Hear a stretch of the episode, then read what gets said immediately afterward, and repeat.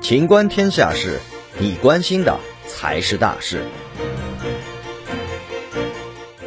嫦娥五号太空道移栽至试验田。三月二十九日上午，华南农业大学的科研人员以及学生将这一批太空稻由温室大棚中转移出来，将移栽至室外试验田。